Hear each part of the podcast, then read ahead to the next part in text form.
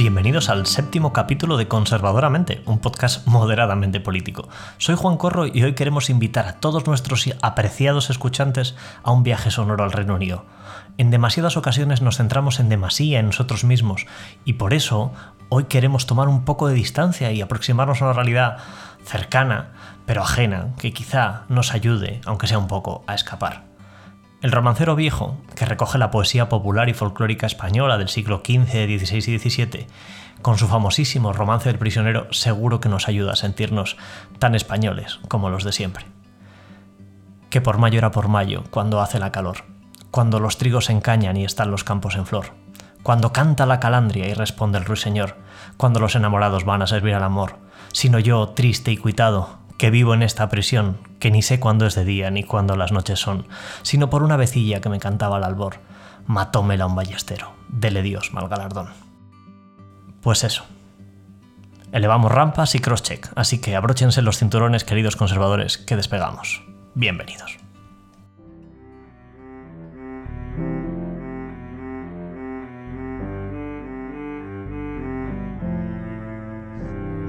Y una semana más nos acompaña, como siempre y para siempre, nuestra admirada María Sarabia. Muy buenas, María. ¿Qué tal, Juan Corro? ¿Cómo estás? Siempre te presentamos como conservadora genética y genealógica. pues sí, ya me estoy hasta acostumbrando. Claro, y voz del pueblo. Qué maravilla, muchas gracias, es un honor para mí. Hoy te llevamos virtualmente al otro lado del charco. ¿Ah, sí? ¿A dónde? Vamos a ir a Reino Unido, como hemos anunciado ya. Como me gusta. Yo creo que en otra vida fui británica. Me encanta. Eh, yo creo que no. Pero, bueno, esto ya lo discutiremos. Hoy, no, hoy nos acompañan dos buenos amigos con vínculos poderosos y conocimiento poderoso con, respecto al Reino Unido. Eh, y el primero que nos acompaña, además teníamos ya muchas ganas de que viniera, porque llevamos muchas semanas para intentar cuadrar agendas, es nuestro buen amigo Tony Timoner, economista de uno de los grandes bancos globales ahí en la City, un, afincado español en la City, eh, con lazos familiares ya británicos. Esto, esto va mal, Tony, muy buenas, ¿cómo estás? muy buenas tardes, sí. Sí, sí, con estos lazos que me atan a, la isla, eh, al menos durante un futuro cercano, sí. Así que eh, vamos a hablar hoy de Reino Unido y también queríamos hablar con otro buen amigo que además repite y, que fue una de las revelaciones para la audiencia, Iñaki Yacuría, periodista, columnista del mundo, participas en tertulias y ya sabemos que fuiste DJ de joven, o sea que empiezas a, ser ya un, empiezas a ser un, hombre conocido y apreciado por los conservadores que nos escuchan. Y aparte, sí, sí, bueno, y casado con una británica, bueno, y con una hija que tiene pasaporte británico. y que mi hija tiene pasaporte británico. Dije, tú guárdate el pasaporte británico. que nunca se sabe, nunca se sabe. You never know.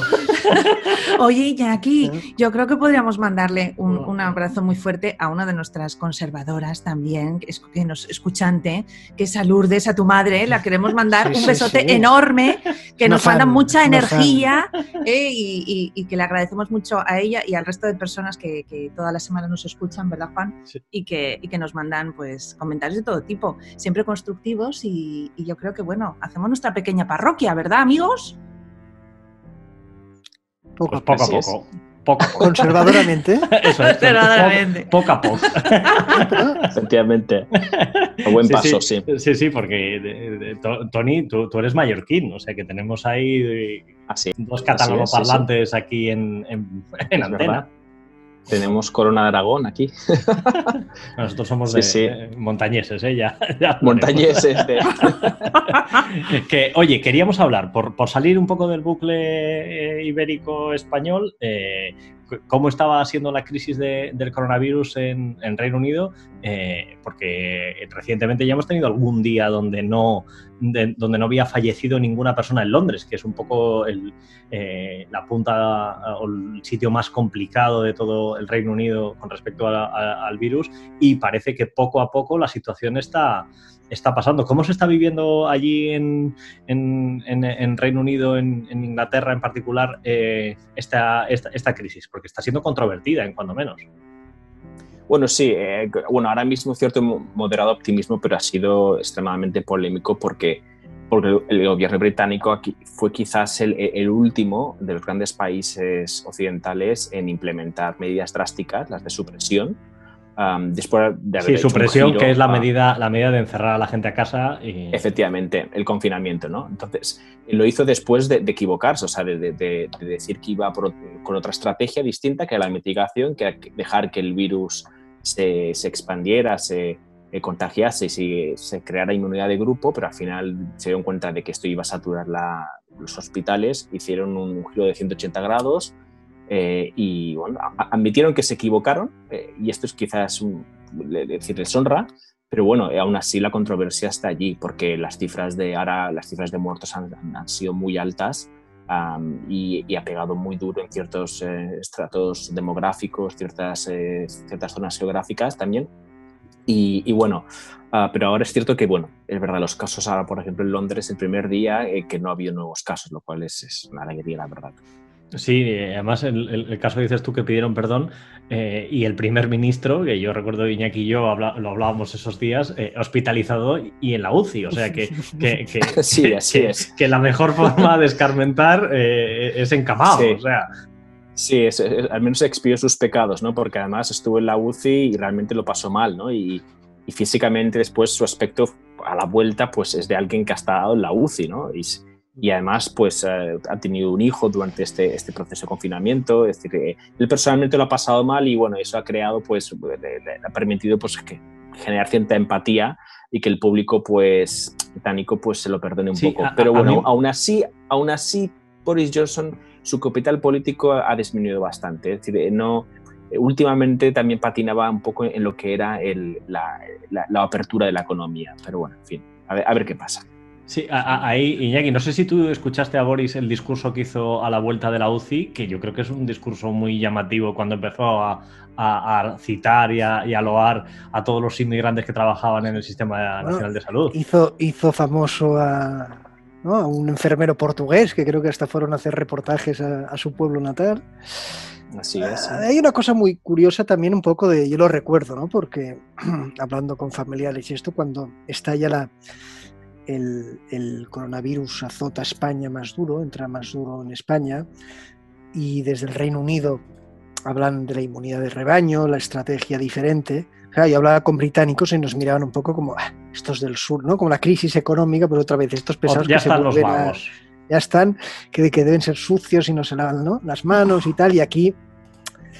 Y, y fue una primera impresión.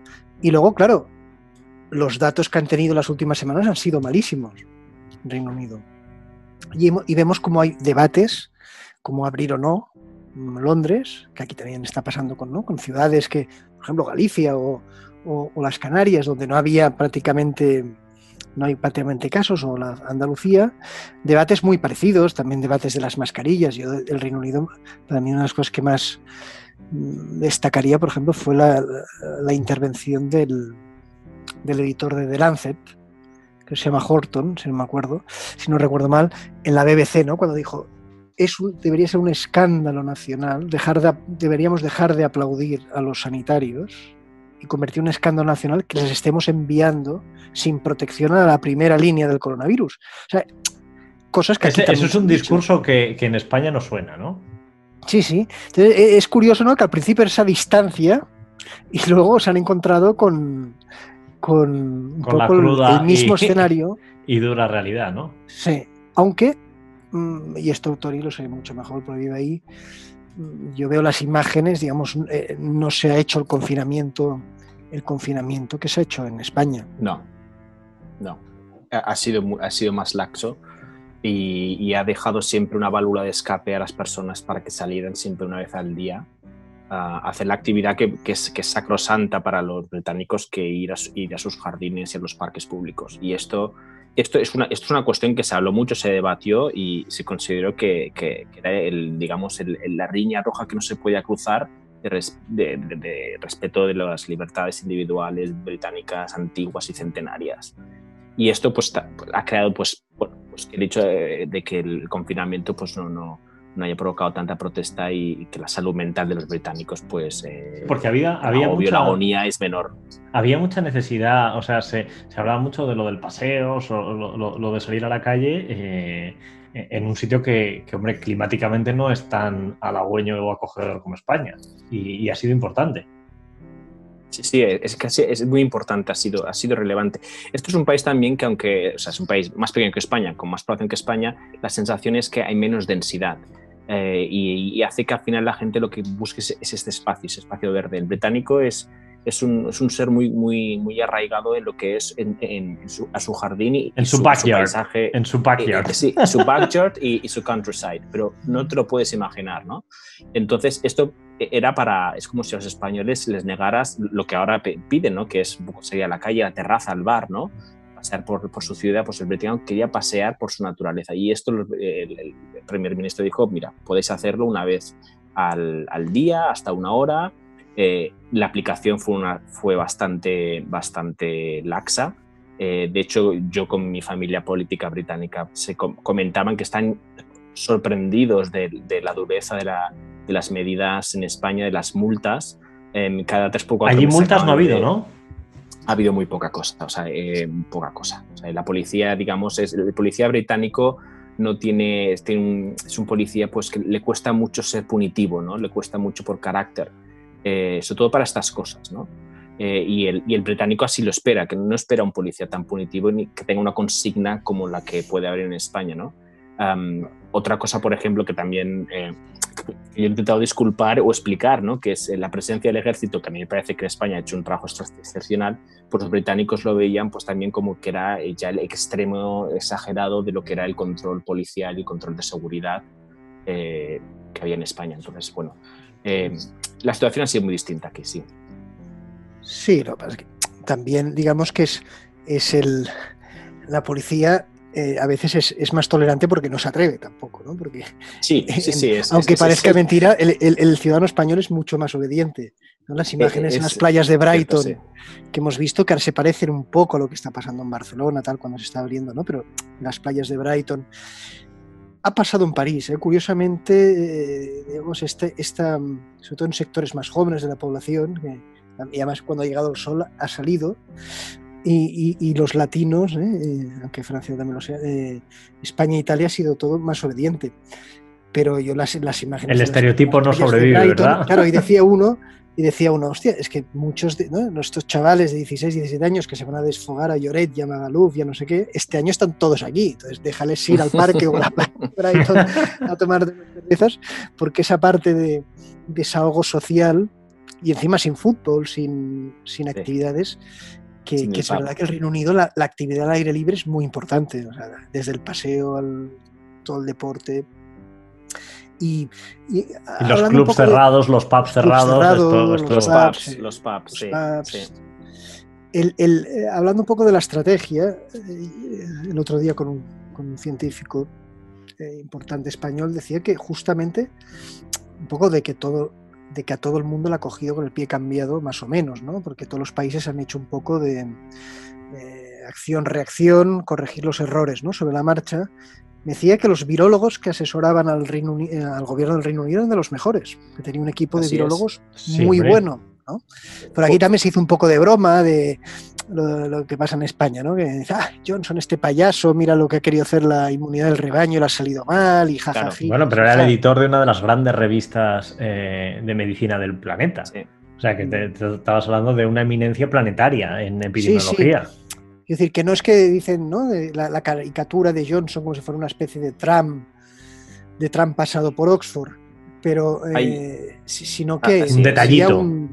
Sí, detallito. Sí, eh, eh, eh, es, cierto que al, principio le sedujo mucho la idea de, la inmunidad de rebaño mm, por, algo que yo creo que es parte del sesgo político del gobierno, que, tiene la obsesión por, digamos, en torno a lo que es la idea del Brexit, que porque la inmunidad del rebaño era una manera de, digamos, decirle a Europa y al resto del mundo es que nosotros vamos por nuestra cuenta. ¿no? Yo creo que había cierto orgullo de, digamos, de haber de apostar por una, por una opción que era arriesgada, eh, que era, era lo contrario a lo que hacían la mayoría de los países. Ahora sabemos que Suecia la está haciendo, pero no está claro cómo le está saliendo.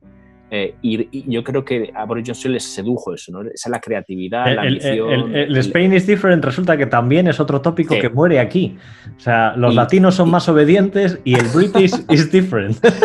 Y el British es diferente. Dominic Cummings también, que es un personaje que, le chifla. es importante hablar de Dominic Cummings porque nuestros, sofisticado. Eso es, nuestros oyentes tienen que, y escuchantes tienen que pues saber quién es Dominic, Cummings. Dominic Cummings es el asesor Aureo, es el Rasputin de, Reino Unido, es, es, que es el personaje también que dirigió la campaña del Brexit que ganó y que dirigió también la campaña de, elección, bueno, la última campaña en que Boris Johnson arrasó y también le, asesoró en lo que era la, toma de poder del Partido Conservador. Es quizás, yo creo que es, y lo, te lo explicaba yo antes eh, a ti Juan, yo creo que quizás es el, el personaje político eh, de mayor impacto estructural quizás en Europa o en Occidente en los últimos años. Y, no es curioso que, que, eso es no una es un canciller, no es un primer ministro, no es un presidente, es un asesor, pero es extraordinario el impacto que este hombre ha tenido por, todo lo que ha, por, el efecto dominó que ha causado ¿no? en toda Europa y en todo Occidente. Es curioso que. imagen saliendo corriendo, sé, la imagen saliendo corriendo de, de Downing Street el día que se, que se anuncia que, que, que Boris Johnson estaba ingresado, no sé si lo recordáis, que salía corriendo con una mochila y salía disparado al ¿Ah, coche. Era bastante curioso, ¿no? Porque daba la sensación de un gobierno a la estampida cuando llega el virus. Sí, sí, le da. A mí me llama mucho la atención de, Cummins el que escribe mucho. Sí, escribe mucho. Bueno, eh, eh, eh, escribía muchos blogs porque tuvo una travesía en el desierto. Primero fue asesor de Michael Gove, a Michael Gove le defenestraron, a él también, por tanto, eh, y tuvo una travesía en el desierto en que nadie le llamaba eh, y el establishment conservador, que en aquel momento era Osborne y Cameron, pues eh, la había pues, caracterizado como un psicópata y por tanto no era, una persona de fiar. Em, y le rescató Boris Johnson. Bueno, le rescató, digamos, la campaña del Brexit y Boris Johnson se dio cuenta de que este hombre, pues, era como él en el sentido de que no le importaba romper moldes, eh, no tenía escrúpulos y está dispuesto a arriesgarlo todo para, para, hacer historia, ¿no? Es, la biografía, curiosamente, bueno, tiene ciertas similaridades o, algunas personas han querido establecer similaridades con, el, con la persona, el asesor de Moncloa, eh, Iván Redondo, eh, similar biografía en el sentido de que trabaja para un partido y después lo, digamos, le rechazan y, y después, digamos, trabaja para e, el anti-establishment solo para demostrar que él puede eh, vencer a sus anteriores ah, eh, pues, jefes, ¿no? y, se habla mucho de estas similitudes. Ah, yo creo que, lo siento mucho, pero yo creo que Cummings es superior a Iván Redondo. O sea, Iván Redondo es un hombre que sabe ganar elecciones, sabe, sabe lo que es la mercadotecnia y sabe lo que es el, el sentir popular y sabe manipular lo que es la opinión pública. Pero Cummings es no solo eso, Cummings tiene una idea, una visión de transformar el país, tiene, tiene, es una persona que, que, está aquí para transformar. Su, su ambición es reconfigurar el país para los próximos 20 años o 30 años. Eh, su ambición no es el poder, y esa es la gran diferencia yo creo que habría que establecer entre... Que no le basta con, ganar elecciones y llegar a Moncloa, sino que desde Moncloa quiere tener impacto y, tu afirmación ha sido extremadamente llamativa. De la persona política con más influencia estructural en Europa y no es primer ministro. Y no es primer ministro, sí, sí, es, es es, el que, es la persona, si lo piensas, es, el que ha establecido una manera de hacer política, eh, las técnicas de, eh, digitales de hacer política, eh, es la persona que, que, con el Brexit, con la campaña del Brexit, puso a prueba lo que es esas técnicas nuevas digitales, ganó y, con lo que y sabemos que el Brexit también tuvo el impacto que tuvo y ahora también pues, pues desde el Reino Unido él también quiere tener ese impacto, ah, pero bueno, le estaba saliendo muy bien la jugada, eh, las negociaciones del Brexit le están saliendo relativamente bien, pero ahora ha llegado el coronavirus y lo que tenía que ser una negociación fácil hasta diciembre ahora va a ser problemática. Sí, sí, y además problemática para todos. Incluso la Unión va a tener más problemas ahora para focar. Eh, estaba una posición monolítica eh, con respecto a la, negociación del Brexit y, con pocos asuntos encima de la mesa que pudieran distraerlos. Y no tiene pinta de que ahora vayamos a estar tranquilos. No. ¿Verdad, Iñaki? No tiene pinta de que ahora vaya a ser. No. Es que, digamos, eh, ahora está mirando el Spectator, decía del Brexit por el Brexit, pero claro, es que ahora la, prioridad es, es otra, ¿no? La prioridad es, otra. y las necesidades. Sí, claro. Digamos, eh, según la de la crisis económica y, social que venga, eh, cambia todo el panorama. cambia todo el panorama. Y entonces, según qué acuerdos puedes firmar ahora, en un año esos acuerdos no sirven para nada. Es, complicado. De Cummins quiere decir una cosa. Eh, yo, a ver, eh, yo matizaría, o sea, es importante, pero al final quien manda es, Boris Johnson, el primer ministro. Sí. Y, no, no, y sobre todo en la campaña del Brexit es evidente, pero en el momento en que ya entras en un gobierno, yo creo que Boris Johnson eh, no es un personaje tampoco que se deje. No es como un pelele. No es un pelele. No, no, no es. No. Y luego, Cummins lo que yo lo veo que es una especie de anti-establishment. Ahí me conecta mucho en lo en el libro de, de Guilly, ¿eh? De Christophe Guilly, de No Society.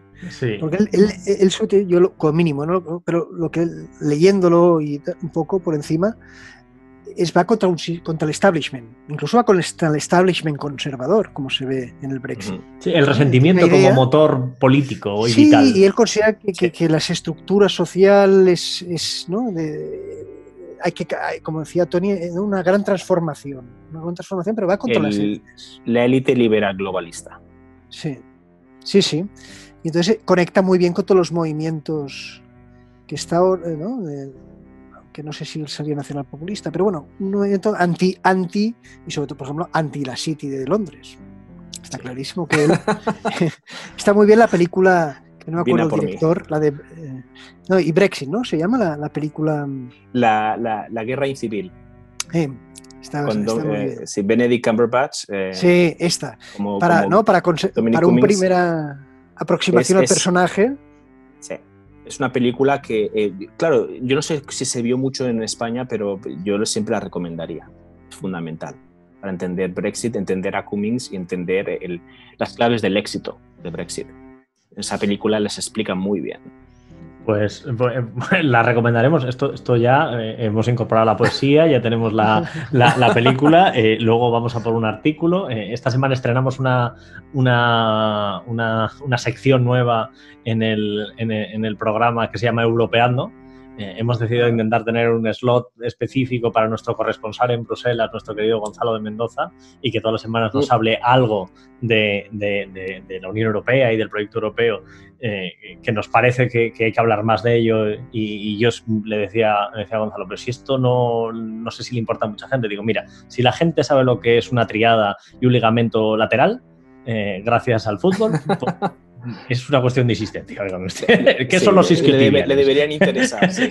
si sabe la gente y al final sabe lo que son los isquiotibiales, eh, pues uno es capaz de explicarle lo que es el Consejo Europeo. vamos poco a poco, que, en, eso, eh, eh, en, eso, en eso andamos. Y en esta línea del Brexit, me ha llamado la atención que que, Farage eh, está sacando, mm, Farage que era uno de los eh, líderes del, partido del Brexit eh, y, que, estaba buscando siempre ese, mensaje global y ese impacto y que al final lo consiguió y luego desapareció, vuelve a agitar la bandera de la inmigración.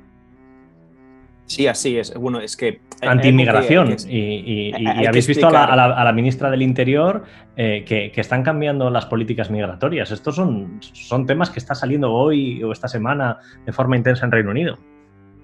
Es, importante agitar un poco al, votante pro-Brexit para que no se olvide con, lo que votaron y, lo que ellos desean. Porque, porque, ahora, en las próximas eh, semanas, el Reino Unido tiene que tomar una decisión que es muy importante, que es si va a posponer el, periodo de negociaciones que acaba el 31 de diciembre de este año.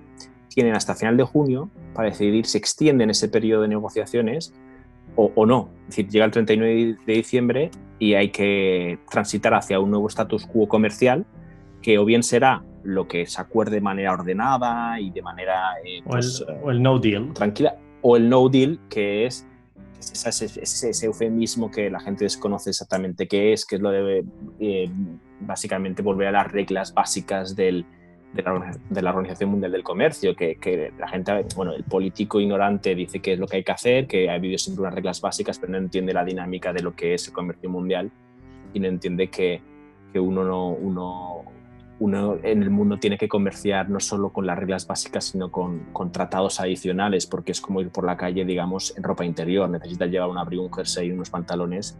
Y eso, pues, eh, está confundiendo mucho al, al, votante y al político del Brexit. Entonces, yo creo que están agitando un poco las próximas semanas esa, bandera del Brexit porque quieren presionar a Boris para que no, para que no pida una extensión. Y, así se aten las manos para que el 31 de diciembre haya Brexit, caiga quien caiga. Aquí me recuerda un poco al. Les puede pasar a, los Brexiters que ahora están en el, en el, poder, un poco como al independentismo catalán, ¿no? que como las bases, las que está fuera de la Generalitat, les exige una pureza, un, un nivel de, ¿no? oiga, usted no está cumpliendo, era ahora o nunca, ¿no?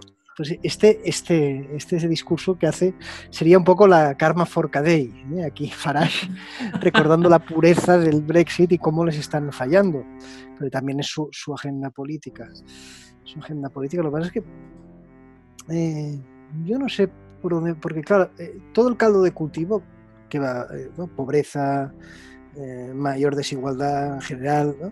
favorece todos estos discursos, pero una vez ya el Brexit se ha votado y, está ahí, yo no, sé cómo puede, cómo puede, o sea, cómo el coronavirus puede afectar al Brexit, sobre todo en la parte emocional del, británico. Esto Tony lo sabrá mejor. No sé si este, este también se ha despertado unos sentimientos de solidaridad. De... Sí, eh, eh, yo creo que no está cambiando mucho todo. O sea, creo que las, hay encuestas habituales en que, en que vuelven a pedir a la gente qué opina Brexit en contra o no, y, no ha cambiado nada. La crisis del coronavirus está. Los británicos ya, sabes que son expertos en, presentar cualquier adversidad como una glorificación de, la nación frente a, las fuerzas extranjeras o, las adversidades externas, ¿no? Y, y, lo están agitando bastante bien. Entonces, todo lo que podría ser, digamos, la evidencia de que este, desde el coronavirus obliga a que los países reconsideren su colaboración y, que tienen que entender que los problemas son globales y necesitan soluciones globales, está compensándose con el hecho de que hay una esta retórica de, pero, a mí se mantra de problemas globales, soluciones globales no compro, ¿eh? No... Bueno, e, es, un mantra eh, que, es, yo también es un poco es un poco propaganda. Eh que es, es, un el problema El problema de los residuos o del agua eh, es un problema global, pero se resuelve localmente. No, no es evidente esa, esa, respuesta, dependerá del problema, óigame usted. Es, un mantra, es un mantra que, funciona muy bien para que te, te, pongan un titular, pero, pero realmente no dice nada. Pero lo que quiero decir es que... Es, que conservadoramente esas, esas, propagandas tratamos de, de, de pues, del discurso. Pues eh, claro, frente a, lo de problemas globales, soluciones globales, aquí lo que tuvimos es el discurso de la reina, que creo que, bueno, que fue extraordinario. El discurso de la reina, que además esta señora, pues, ostras, es que es que salió, bueno, dos discursos, uno sobre el coronavirus y otro sobre el Día de la Victoria en Europa, ¿no? Aquí es, digamos, es el fin de la Segunda Guerra Mundial en Europa, que en, el continente lo celebramos, pues básicamente, pues, eh, eh, digamos, con actos de solidaridad y de, y de, conciliación, mientras que en Reino Unido lo celebran con su eh, aislamiento espléndido de, lo que fue Reino Unido frente a, la amenaza continental. y el discurso de la reina, que fue, eh, porque fue en el momento en que, de, mayor, de mayor tasa de muertes en, diarias, hizo, pues, pues como, como sabe, la, mayor, la mayor expresión de gloria británica. Era la señora esta con su gorra la señora esta, eh, la, reina de Inglaterra, igual ha sido un poco Her Majesty, por lo menos. pues era su majestad, no, tengo un gran respeto, la verdad, eh, era su, majestad la reina Isabel II, pues con la foto de ella como mecánica del ejército de la Segunda Guerra Mundial, la gorra original que ella llevaba en su uniforme, las fotos de su, de su padre, que fue el rey en aquel momento durante la Segunda Guerra Mundial, y ella hablando de cómo eh, ha vivido una crisis eh, peor que esta crisis y os y, claro, es la voz de la experiencia. De Podéis mirarme que he llegado a una longeva edad claro. y, lo superé. y claro, diciendo, yo estoy aquí para deciros, eh, este, el pueblo británico ha pasado por peores cosas y, y además dijo una frase que es, y el pueblo británico volverá a comportarse de manera ejemplar de tal manera que las generaciones futuras estarán orgullosos de lo que estamos haciendo hoy, al igual que estamos, estamos orgullosos de lo que hicimos hace 50 años. ¿no? Eh, eso, eso, es precioso, Iñaki, ¿verdad? Eh, eh, es una maravilla. Al presidente del gobierno que, que, lo intenta, pero que no. Lo intenta en. No, no, horas y horas que lo intenta, pero no. Está, en, los ensayos generales. Ahora, es curiosamente lo de Farage, eh, ligando un poco lo que comentabais del discurso ese de, Boris Johnson al salir del hospital, ¿no? De discurso muy voy a gobernar para todos, los enfermeros polaco, portugués son también parte de este pueblo. Yo también veo un poco eh, ahí Farage la estrategia de, confrontación, ¿no? Porque obviamente eh, hay una gran diferencia. Ellos tienen que buscar el, partido del Brexit después de conseguir el Brexit, entre comillas, conseguirlo. Pero después de tu mayor éxito desapareces. Claro, entonces, ¿dónde tienes que ir ahora? ¿no? ¿Dónde tienes que buscar? ¿Qué nicho tienes político? Y es, y es ahí por donde él va, él va a atacar. Y también la gran duda es... Sí. No, no, Iñaki, Iñaki. No, no, que lo que decías antes de la duda del, del Brexit, ¿no? Claro, eh, a ver cómo afecta a la Unión Europea el coronavirus. Mm, Porque si es que eso es otra, puede haber muchas tentaciones de algunos países de buscar o del Reino Unido buscar alianzas con países, ¿no? Del, para otro podcast. de la Unión Europea. Entonces, aquí el, tablero es muy, muy complicado. Lo haremos, Tony. Hacemos un especial Brexit post-COVID que, que, tiene mucho que decir. Hombre, es, eh, en, en, en, la institución financiera donde trabajo em, hacemos muchos análisis de riesgos, eh, las temáticas de riesgos, eh, lo que podría ir mal en el mundo sorprendentemente. Y, tenéis mucho listado, ¿no? Tenéis un listado que últimamente. Pues no te lo puedes imaginar. Las cosas, ¿Qué podría salir mal? Es una pregunta creciente en respuestas. Bueno, sí, sí. Bueno, antes de entrar en esto, una cosa que, quería, quería, añadir, que es un hecho que yo creo que es importante conocer, es que eh, Nigel Farage y Dominic Cummings se detestan mutuamente. O sea, hubo dos campañas de Brexit porque fue imposible que trabajaran juntos la oficial y la oficiosa. Al final la Farage fue la oficiosa, la oficial fue la de Cummings. Pero se detestan mucho, lo cual explica también por qué Nigel Farage piensa que su versión de Brexit no, no es la que no se fía de Cummings, porque siempre dirá que mi versión de Brexit no es la que por la que este señor eh, va, es una lucha por, por, la pureza, por la pureza, ¿no? El, verdadero Brexit soy yo. Sí, sí, sí. Sí, pero yo creo que ahí, ahí Cummings ha demostrado mucho más talento, inteligencia y eficacia, ¿no? Eh, yo creo que Farage no, nunca ha demostrado esa... Porque, porque Cummings, a ver si me permites un poco el beneficio de la duda, ¿no? Es que Cummings quería Brexit por las, por las razones correctas de Brexit. Si me dices, si aceptas que es verdad que, siendo un país... Eh, pues uh, liberado de las ataduras de la Unión Europea puede convertirse en el Singapur del Atlántico Norte, ¿vale? Eh, Cummings realmente deseaba esto y deseaba también eh, hacer justicia social lo que eran los todos los que se habían quedado detrás por culpa de la globalización y por culpa de lo que es la apertura económica del Reino Unido. Farage eh, deseaba Brexit por otras razones distintas, porque detesta la inmigración, porque tiene una inquina particular y personal hacia lo que es Europa y el proyecto europeo, porque representa todos los prejuicios del, pequeño inglés nacionalista. Entonces Cummings y, y Farage pues, querían verse por distintas razones y chocaban completamente pues veremos ese, ese, ese, Brexit. Y ahora, por, por, por, dar un salto, y eso lo seguiremos y haremos un podcast específico del Brexit eh, post-COVID, porque también lo que decía Iñaki, cómo va a afectar en la Unión Europea el Brexit, qué mecanismos vamos a ser capaces de articular y en qué estado estás, porque no es lo mismo rechazar o hacer un bloque sólido eh, comercial para llegar a un acuerdo bueno para la Unión eh, con respecto al Reino Unido, que ya es un país tercero, cuando todos están bien y asentados y con unos crecimientos más o menos estables a una crisis galopante. Ahí las, las, necesidades pueden marcar urgencias y, como dices tú, no deserciones, pero sí algún free rider, algún, algún, algún tío que vaya por libre y vaya a lo suyo. Sí, y, el, anti, ¿no? el, sentimiento un poco anti-Bruselas, evidente en Italia, el otro día me decían que en Madrid ya habían visto algunas banderas europeas con los balcones tachadas con una X. ¿no? Eh, esto, al final, hay gente que dice, coño, eh, los británicos tenían razón. ¿no? Si, Bruselas fracasa en, esa reconstrucción, en ese plan Marshall o lo que sea post-COVID, eh, la tentación de decir, bueno, pues la tentación de levantar las fronteras en el Estado-nación, que estaban ya y están más, que, más que latentes, eh, serán muy fuertes en muchos países. Y igual el modelo Brexit, eh, habrá, habrá países y habrá dirigentes que dirán, era el modelo acertado. Entonces aquí también, eh, no solo es el Brexit, cómo se aplica, sino toda la filosofía del Brexit, cómo puede salir reforzada o no. si Europa triunfa y se demuestra que la Unión va a ayudar a salir más reforzados, el Brexit quedará como... ¿no? Pero es interesante. Es, el debate ese globalistas, globalistas no globalistas, ¿no? Claro. Sí, es, es, yo lo llamo la alegoría de la autosuficiencia. De autarquía, Así, en modo, en modo sencillo.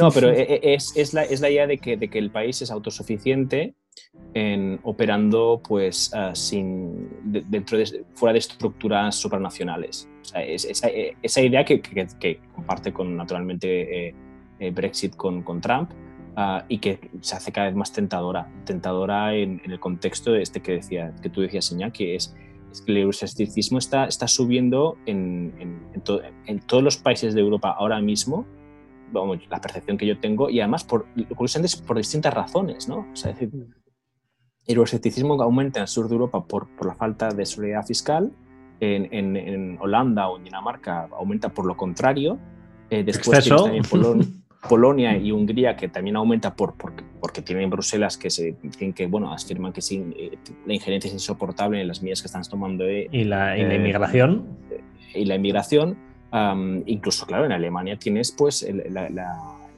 ya sabemos ¿no? lo que dijo Karlsruhe ¿no? el Tribunal de Karlsruhe constitucional entonces, eh, que, no, deja de ser el reflejo de lo que muchos alemanes piensan. Porque esto en el fondo fue, fue, fue la iniciativa de un litigio de, iniciativas de sociedad civil alemana. Quiso llevarlo eh, a distintas instancias y llegó finalmente al Tribunal de Karlsruhe. esto, es, esto es el resultado del sentir de muchos alemanes. Bueno, esto está ocurriendo y, claro, al final se está enfrentando estos euroscepticismos. El problema es que son euroscepticismos que se retroalimentan Sí, a, mí me recuerda un poco al referendo de la Constitución Europea que la gente votaba en contra por razones diversas. Para estar en contra de algo no necesita estar de acuerdo. Y luego aquí, cuando, o sea, en parte estamos retrocediendo al 2008, 2009, 2012, ese caldo de cultivo de la crisis financiera, como hace que broten todo este nacional populismo, Podemos, el independentismo catalán, el independentismo catalán, saliendo un poco del británico Torra que dicen, hombre, nosotros si hubiéramos sido un Estado propio, podríamos haber cerrado las fronteras antes, podríamos haber hecho... Le, le falta decir take control back, pero vamos, es lo mismo. Pero que estamos, ¿no? Que, al final el debate, el debate cambia de, cambia de bandera, cambia de el acento y tal, pero es un poco muy parecido.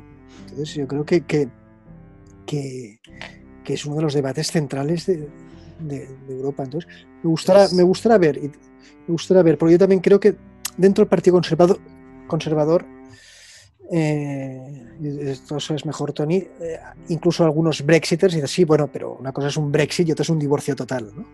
Ahí también hay muchos matices. Sí, hay, hay, muchos matices dentro del Partido Conservador, sí, sí, sí. Fijaros, em, si, hacemos un, breve análisis estratégico de, ya no solo del Brexit, pero en realidad habéis estado comentando durante estos, estos minutos las grandes similitudes eh, que podemos casi hacer entre el Brexit, el comportamiento nacionalista, incluso bromas de van y vienen, ¿no? frases catalanas que aplicamos ahora mismo a lo que puede estar ocurriendo en el Reino Unido y que Tony vive en primera persona.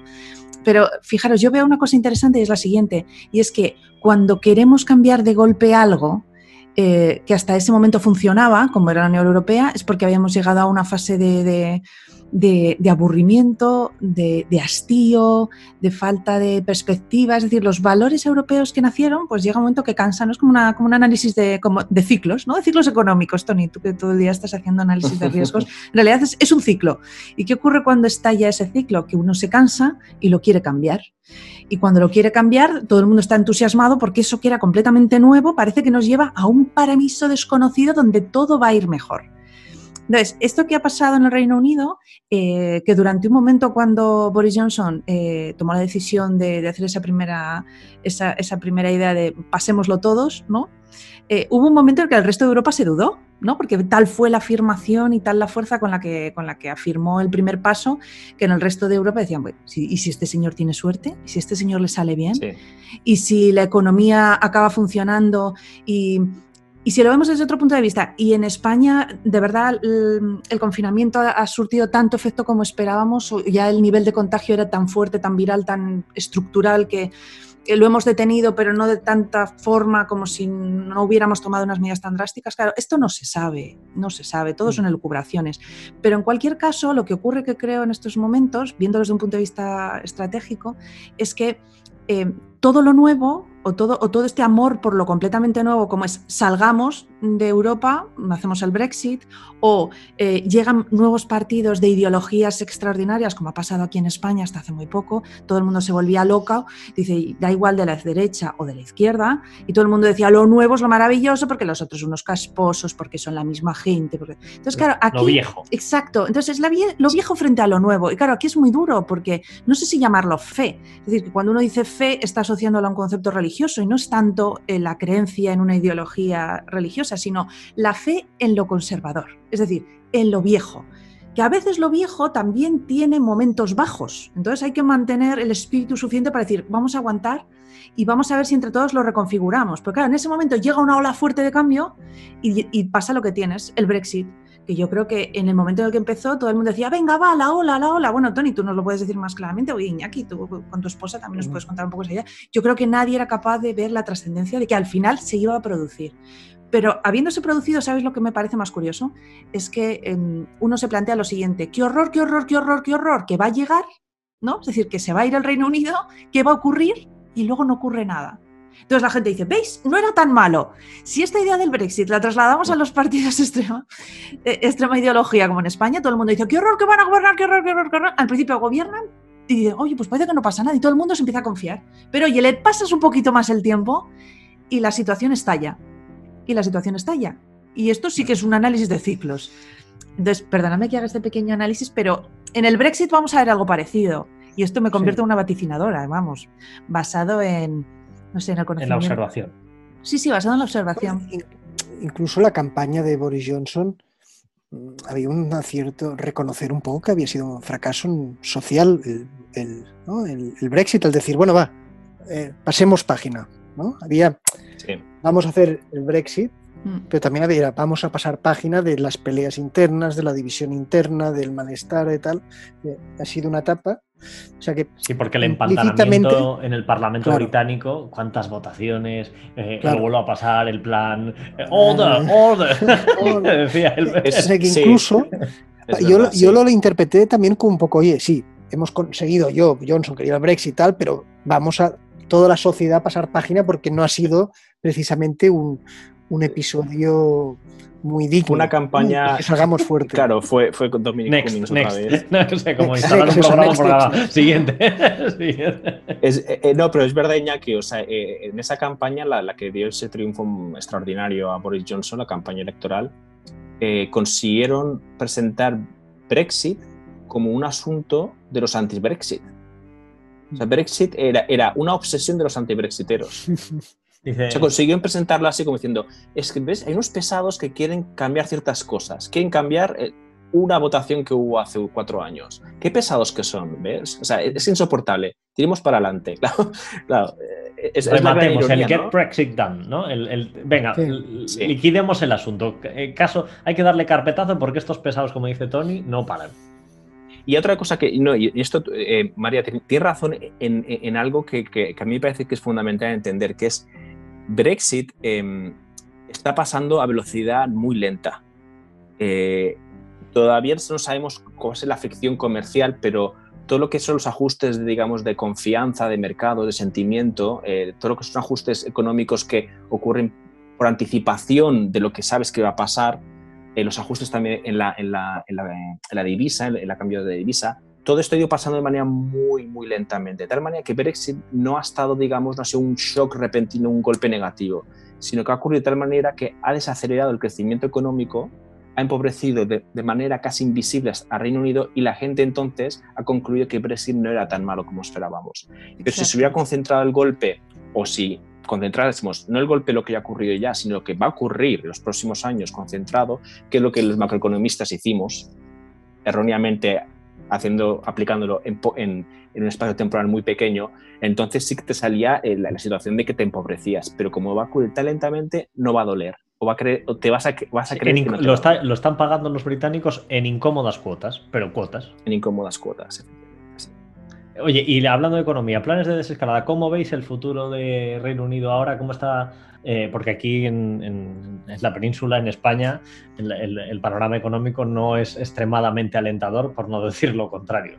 Eh, ¿cómo, cómo- y los planes de desescalada de España vamos a dejarlos para, para, para otro, para otro programa. Eh, ¿Cómo estáis viendo, oh, Tony o Iñaki, cómo estáis viendo el- la aproximación británica? Porque estos están planteándose incluso tener vacaciones y, y- y en cuanto puedan eh, no, no dejar la economía tirada. Sí, bueno, ahora el- yo el debate que más veo más de esto es un poco Londres, ¿no? No sé si, porque Londres, el, el, eh, que es el, al final, deja de ser el motor económico y financiero, el nivel de, infecciones y de, muertes casi hoy no ha habido, creo que no había. Entonces, eh, es curioso porque mientras en España tenemos las dos capitales, son las, las que están más castigadas, en el Reino Unido no. Entonces, este debate, eh, yo lo estoy viendo en la prensa, ¿no? Dice, oiga, dejemos que Londres empiece a respirar. Un debate. Sí, eh, es, es, hay que añadir, a- a- efectivamente, no, es, es, la- la- es curiosamente, eh, eh, está el confinamiento, la técnica de la estrategia de supresión ha funcionado muy rápidamente en Reino Unido y, los datos están allí, lo cual, bueno, es agradecer ah, y, y también, en fin, o sea, saca ciertas o sea, incógnitas de cómo es que ha, sido, ha habido tan, tanto éxito tan rápido en Reino Unido, ¿no? porque eran los últimos que abrazaron esa técnica o, bueno, el confinamiento. Pero también otra cosa que yo creo que, que pone a Reino Unido en ventaja, en ventaja respecto a quizás España, y, pero y- que es que en Reino Unido han, han decidido sacar mucha más munición y mucha más, han, han han decidido ac- reaccionar con más medidas económicas que lo que se ha, que lo que se ha hecho en, en- quizás en Europa, quizás en el sur de Europa. Eh, y, y tiene una ventaja, que es que eh, llevaban unos buenos años fiscales, llevaban con un nivel bastante contenido de deuda y ahora han decidido que ya pueden relajarse un poco, eh, a el cinturón y gastar más, porque se lo pueden permitir. O sea, y, esto, y esto ha sido, y es, es curiosamente, se ha quedado un consenso dentro también del Partido Conservador, dentro de lo que es la, la línea dura económica de los eh, viejos thatcheristas, de que sí, es el momento de gastar ahora. Hasta los de la austeridad que- dijeron, hemos Sí. ahorrado para esto. Sí. Y si algo es Sí, extraordinario, es una pandemia. efectivamente. Eh, Es que, es que es curioso, pero esto de que la austeridad es ahorrar hoy por si mañana viene algo, ese algo ya ha venido y ahora pueden perfectamente, o sea, eh, em, estimular la economía con mucho gasto fiscal. La cobertura que han hecho a salarios y la ayuda a empresas es algo que es extraordinario, con un nivel de cobertura que en España ya querríamos. Es- Pero no sí, podremos, es- no podemos, si es que. no, es que no podemos. Es el problema. En España, eh, eh, España estamos pues, eh, agobiados por si la, la prima de interés empieza a subir, eh, intentando a ver si mendigamos algo de Europa, intentando a ver si aquí o Bueno, allá. mendigar es un eh, término estamos- feo, pero vale. eh, sí, es un término feo, es un término feo, pero lo que quiero. Sí, es verdad que la A ver, yo- aproximación del gobierno yo- yo ahora- nacional es peculiar ahí.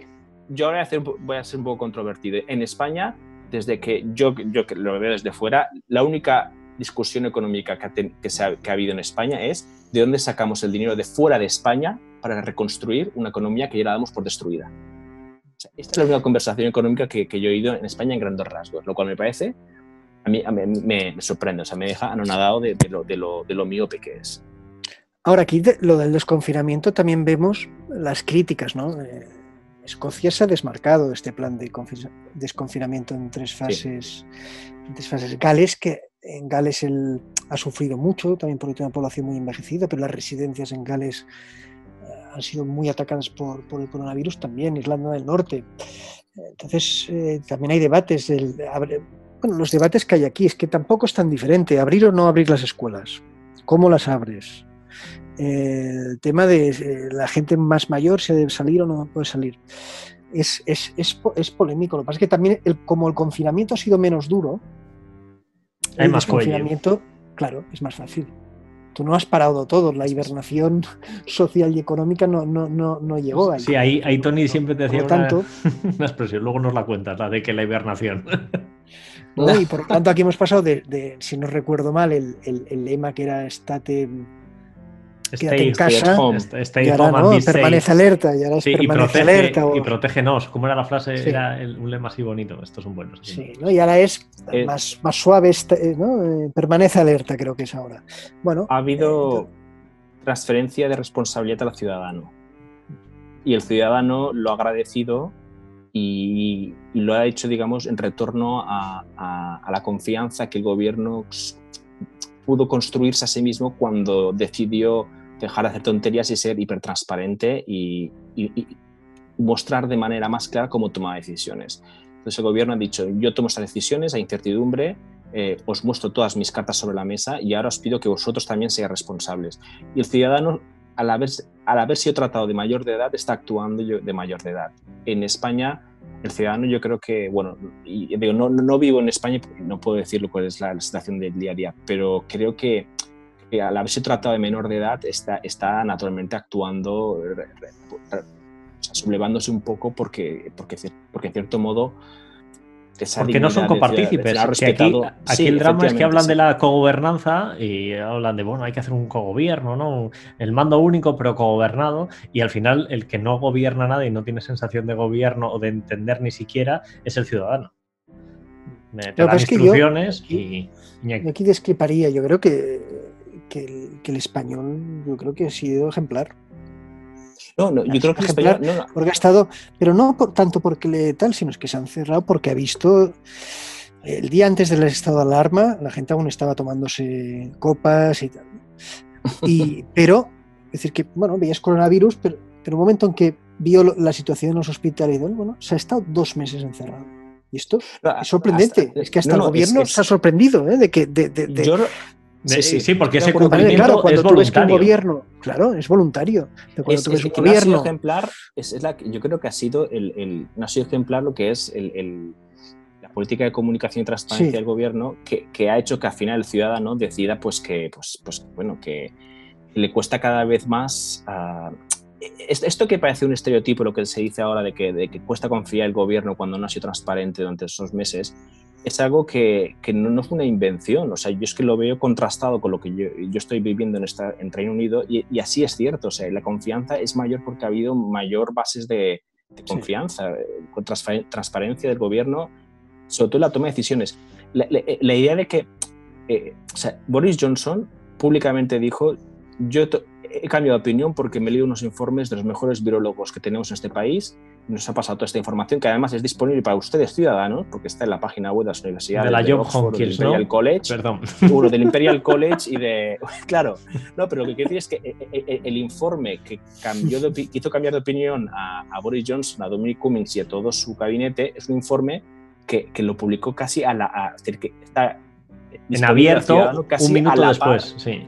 Claro, porque lo, lo- lo- lo- lo publicó la universidad que, que se lo había enviado al gabinete. Lo leyeron todo, la opinión pública y el gobierno, y todos entendieron como país lo que había que hacer. Esto es algo que a mí me parece extraordinario.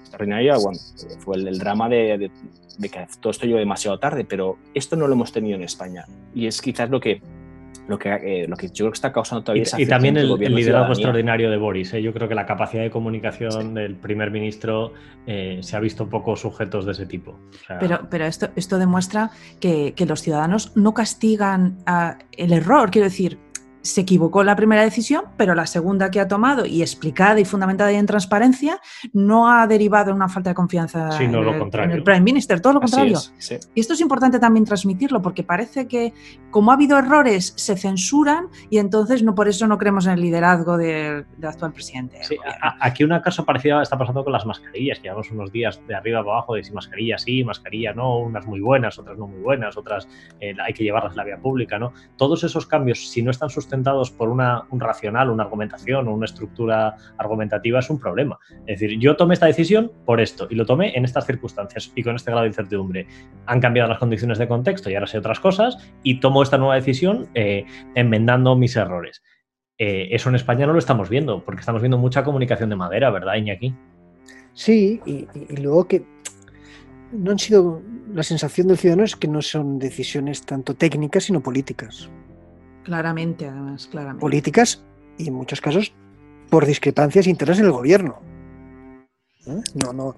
Si eh, miramos la, eh, la semana previa al 8M, que es cuando obviamente eh, hasta el forense, ¿no? El otro día dice que, que, que, que esto... Que obviamente, en lo de hacer un 8M. ¿no? Pero es que el ¿Eh? gobierno no lo ha reconocido a día de hoy, pero que es un desastre. No, pero esa semana está peleándose por la ley de violencia de género y familiar, la ley que presenta Irene Montero, Carmen Calvo corrige, ¿eh? y toda esa semana, y entonces el viernes quieren aprobar esa ley y quieren llegar al, al 8M con sensación de unidad. O sea que toda la estrategia de, o la política o la gestión de la crisis viene inicialmente marcada ya por la división del, del gobierno de Soy Podemos. Yo creo que esto lastra. Y, hay eh, las discrepancias de, en consumo, las discrepancias entre Yolanda Díaz y, y, y bueno, claro, entonces es un y, y sin hablar, de... Iñaki, del drama de esta semana de, del pacto con Bildu y la reforma bueno, laboral. O sea, es que es, es todo. Y la ministra Calviño diciendo, pero qué clase de locura es esta, cuando queremos eh, presentarnos ante Europa con la credibilidad suficiente como para que podamos pedir algo. Y es que esto, esto es, es todo un cúmulo de despropósitos que, que, que, ya cansan. Sí, y luego esto lo decía, tú cuando metes a la gente ¿no? Eh, dos meses en casa es muy difícil, pero lo has conseguido. Te cuenta un militar, ¿no? Hemos conseguido, España consigue una cosa que es encerrar y que la gente se encerrara en casa dos meses. Pero en que tú dices, oye, ya podéis salir a correr, ya podéis salir los niños, ya, ya no puedes volver atrás. Tienes que hacer un. Entonces, abrió un poquito la ventana, se pudo salir, pero sigues en fase, en fase cero Madrid-Barcelona. ¿No? Bueno, entonces yo puedo salir a correr y nos juntamos 10 a correr, pero no podemos estar 10 en una oficina. Que, o puedo ir al bar que se me va a hundir el bar si no vamos a trabajar. Exacto. Entonces, esto sí. yo creo que es lo que más ha deteriorado la, también el discurso de, de, este gobierno. Porque si hubieran sido fallos técnicos se perdonan, como tú dices, porque todos los gobiernos han ido, han ido acción-reacción. Pero aquí se ve un trasfondo de político y un trasfondo de estrategia ideológica y casi de transformación ideológica de la sociedad. Sí, sin, sí, sin duda. Por eso hoy lo que queríamos era coger un poquito de perspectiva eh, en conservadoramente y, y, cruzar al otro lado del canal de la Mancha y, y hablar un poco de Reino Unido, que, que, también estar todo el día hablando de, de, del presidente Sánchez y, y Atláteres, pues tampoco es, muy, es, es, bueno para la salud, no, no necesariamente. O sea, Menos estando confinado. Hay, eso que, es. Entonces, hay que viajar con la mente. Eso es. y vemos que eh, se pueden hacer otras cosas y pasan otras cosas en el mundo y no nos hemos quedado eh, aislados. Y, esa eh, interdependencia que tenemos la vamos a seguir manteniendo. Y nos sigue siendo importante tener un plan de desescalada turístico para que los ingleses, que son uno de los primeros países que vienen a veranear España, si no el primero, depende de la región, mm, vengan este verano de alguna manera. Y eso hay que conseguirlo razonablemente. Y, y, y, en eso hemos contado con, con, con vosotros. Eh, vamos a seguir trabajando en, nuestra, en nuestro plan de desescalada de, de, conservadoramente para hacer el podcast más breve. De verdad que lo intentamos, ¿eh? siempre intentamos hacer el podcast muy breve, pero como inventamos a buenos amigos tan interesantes e inteligentes, pues es casi imposible hacerlo breve. Esto, esto no, no es. Entonces, eh, queríamos agradecer, Tony, que, que, te hayas conectado con nosotros en hora británica, que ya estáis en hora de, de, cena inminente y, y, te despedimos para que puedas sí, sí. cumplir con tus obligaciones británicas eh, y, y, nos vemos muy pronto en otro programa específico Brexit post-COVID. Eh, muy rápidamente. Pues muchas gracias. Muchas, muchas gracias, Tony. Tony. Un abrazo muy fuerte. Muchas gracias. Un abrazo desde Londres a todos. Pues muchísimas gracias, Iñaki. Vosotros. Eh, eh, muchísimas gracias. ¿Y cuál es el siguiente eh, espacio, María? ¿A dónde nos vamos ahora? Pues nos vamos a la contraportada. Contraportada. Y ya hemos llegado a la contraportada. Y como siempre, muy buenas, Abelardo Betancourt, ¿cómo estás? Muy bien, ¿y vosotros qué tal todo? Muy bien, a un día de cambio de fase en Madrid.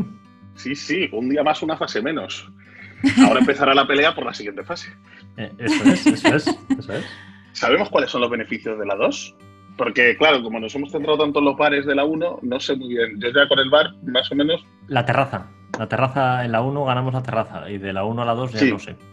No, no, sabemos, ¿no? O sea, serán cosas menos, menos, menos Vamos, deseadas. Yo creo que es la movilidad interprovincial y cosas de estas. ¿Ah, sí? ¿Podremos salir de, de los confines de la comunidad autónoma? Sí. sí. Yo creo que en la 1 no, ¿eh? En la 1 sí que es confinado en la misma provincia. Pero me puedo ir a la sierra o, puedo, o, no. Eso sí. Puedo irme a la sierra, puedo. Sin que me pregunten o seguirán preguntándome. Deberían no preguntarte. Ah, bueno. ¿Creéis Bueno, que la policía se acostumbrará? Si todos los que están dentro del coche viven en el mismo domicilio. Ahí también puedes, es decir, también se ha cambiado la, la orden ministerial básica, de manera que ya los convivientes No pueden- llevan mascarilla. ya pueden, en la fase 1, ya puede salir a la calle con todos los niños que quieran, los dos convivientes. Y no llevan mascarilla Bueno, pero es que eso, eso debería haber sido en la fase menos uno. O sea, ya, ya lo hablamos cuando hablamos de un reportaje que había hecho Arcadi, pero tenía poco sentido que tú te pasaras todo el día con tu pareja en casa y luego se sentara en la parte de atrás del coche, ¿no? O sea, quiero decir, Así desde el punto de vista que no hay que ser un Fernando Simón de la vida, que con un poquito de lógica uno se da cuenta que el virus ya, una vez durmiendo juntos, ya la cosa en el coche no se va a lo que tenía que estar está, y lo que no hay tampoco lo habrá. Claro, ya, eh, hay una comunidad de virus. Es decir, que ya De se puede mover junta. Eres una célula vírica. Como Eh, Somos una única célula vírica. Eso, Eso es. Y nos comportamos como células víricas. ¿Qué, artículo nos, nos recomiendas esta semana, Belardo? Pues mira, os voy a recomendar un artículo del Mundo, publicado hoy mismo, domingo, que se titula La amenaza no somos nosotros. Lo ha escrito Antonio Lucas. El autor es Antonio Lucas. Y se basa en una foto de José Aima en el mundo de hoy. Y me ha gustado, pues, bueno, el En el mundo de hoy breve. domingo, que es cuando lo publicamos. De hoy domingo, eso es. Eh, me ha gustado, pero es, es muy breve. Eh, se basa en una foto del, mercado de Antón Martín. Lo que viene a decir es, es que, bueno, que, que la normalidad, la nueva normalidad se parece bastante a la antigua, que si no fuera por las mascarillas y uno ve estas escenas, ve que el mundo pues parece igual, sigue igual. Y hay un extracto que os voy a leer que me ha gustado especialmente,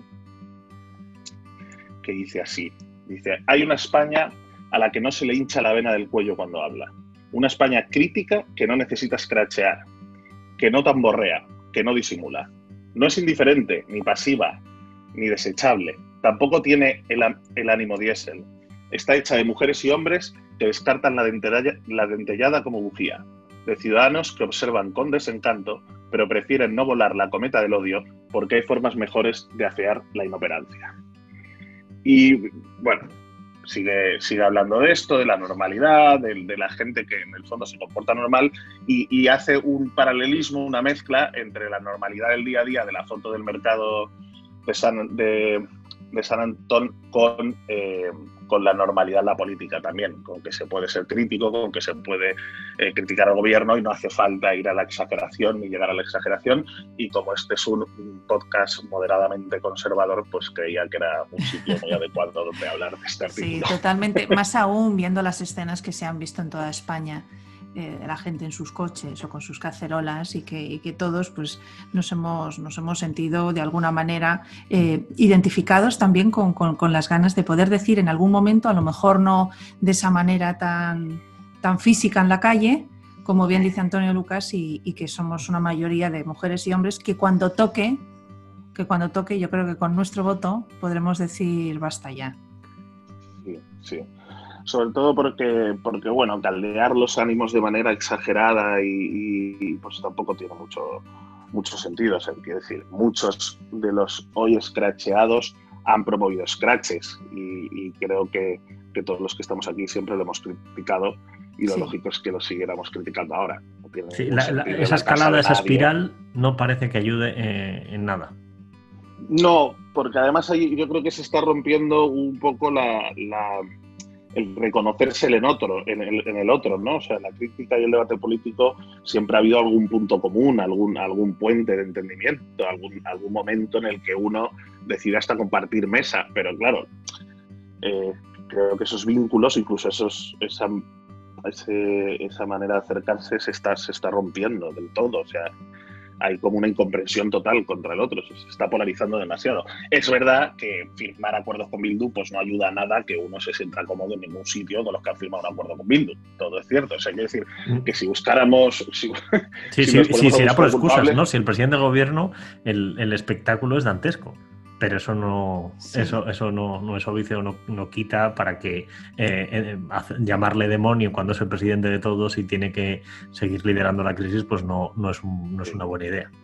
O insultar a periodistas que están haciendo su trabajo, como ha pasado, como pasó ayer fue ¿no? la manifestación en coche promovida por Vox, donde se increpó a algunos periodistas. Pues nos recuerda un poco a, a la Cataluña de, del referéndum ilegal y a estas cosas, ¿no? Que yo creo que si podemos evitar ir a esos sitios, no protestar, obviamente protestar hay que, hacerlo, quien crea que tiene que protestar, pero evitar llegar a, estos, a esos extremos donde, bueno, pues donde, la donde no se encuentra ninguna solución. O sea, uno se puede quedar muy a gusto después de hacer ese tipo de cosas, pero no soluciona nada.